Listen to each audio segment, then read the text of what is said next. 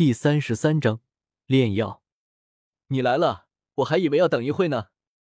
看着赵姓老者进来，古河开玩笑的说道：“虽然初见时觉得震撼，但知道斗宗强者的空间之力，也就不奇怪那种现象了。”赵姓老者降落在古河身边，略带尊敬的说道：“我们先在这里等一下吧，他们也快过来了。等人来齐了，我再开始炼药。”古河点点头，目光转向岛屿之外，似乎看到那七个站在魔兽背上一脸紧张的炼药师。理当如此。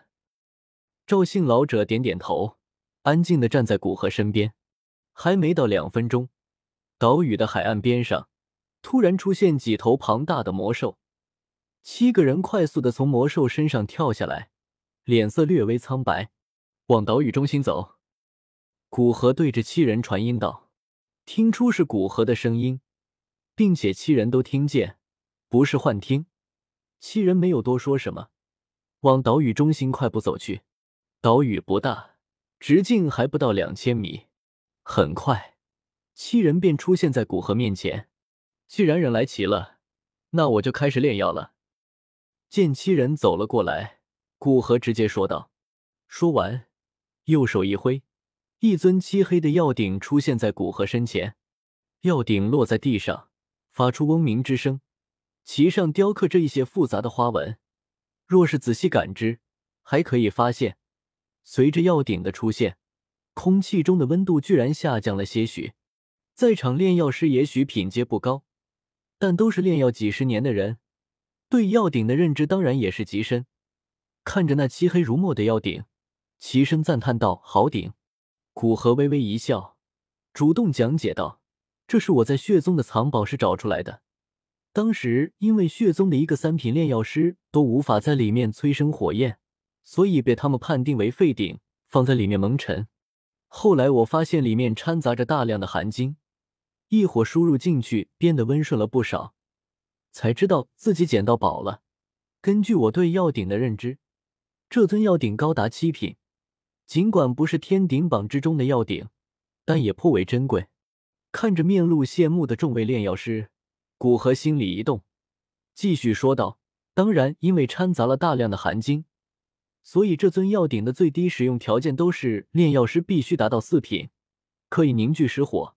以后我离开古灵阁，会将这尊药鼎留在这里。只要你们做出大贡献，便可以申请使用这尊药鼎。”这些炼药师对以后古灵阁收集药材以及丹鼎阁的丹药都有极大的作用，而炼药师加入古灵阁想得到的无疑是炼药相关的东西，那就无外乎海量的药材以供提升炼药术、极品的药鼎提升成功率和异火这种对炼药帮助巨大的物品。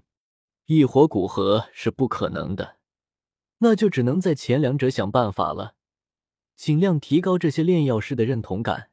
他有万寿鼎，这尊漆黑药鼎对他而言便显得有些鸡肋，还不如拿出来收买人心。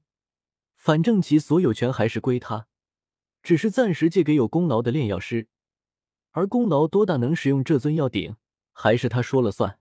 果然，在听到这句话，炼药师们眼中都射出炽热的光彩。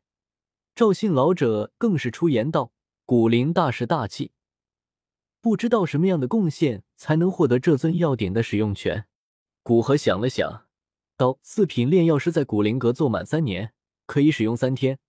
这三天时间可以分开，比如第一次借半天，那他所剩下的使用时间就是两天半。五品炼药师在古灵阁做满三年，可以使用十天。六品炼药师做满三年，可以使用一个月。”看了他们一眼，又补充道。你们以前在古灵阁时间也算在里面，多谢大师。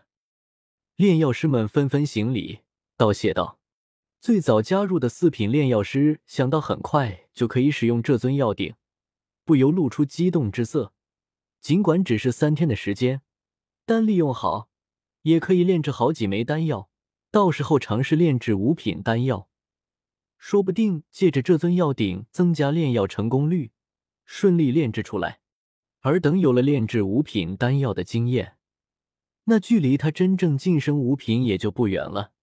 简单提了一下药鼎之事，古河手指一点，一缕青色的火焰射入药鼎之中，在里面爆开，燃起熊熊大火。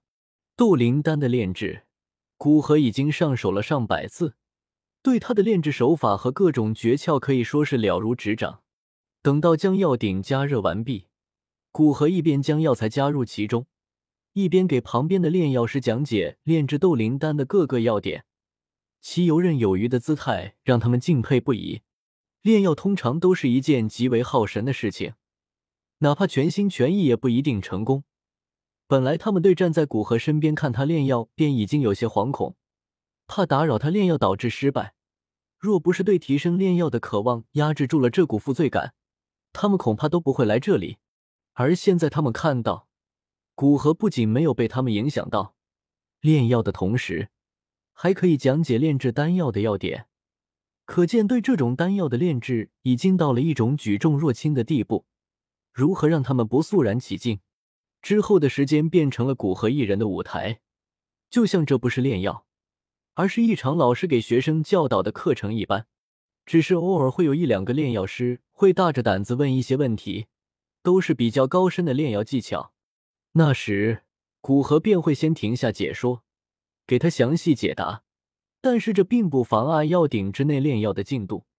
一天的时间，仅仅一天的时间。这枚六品丹药便出现在药鼎之中。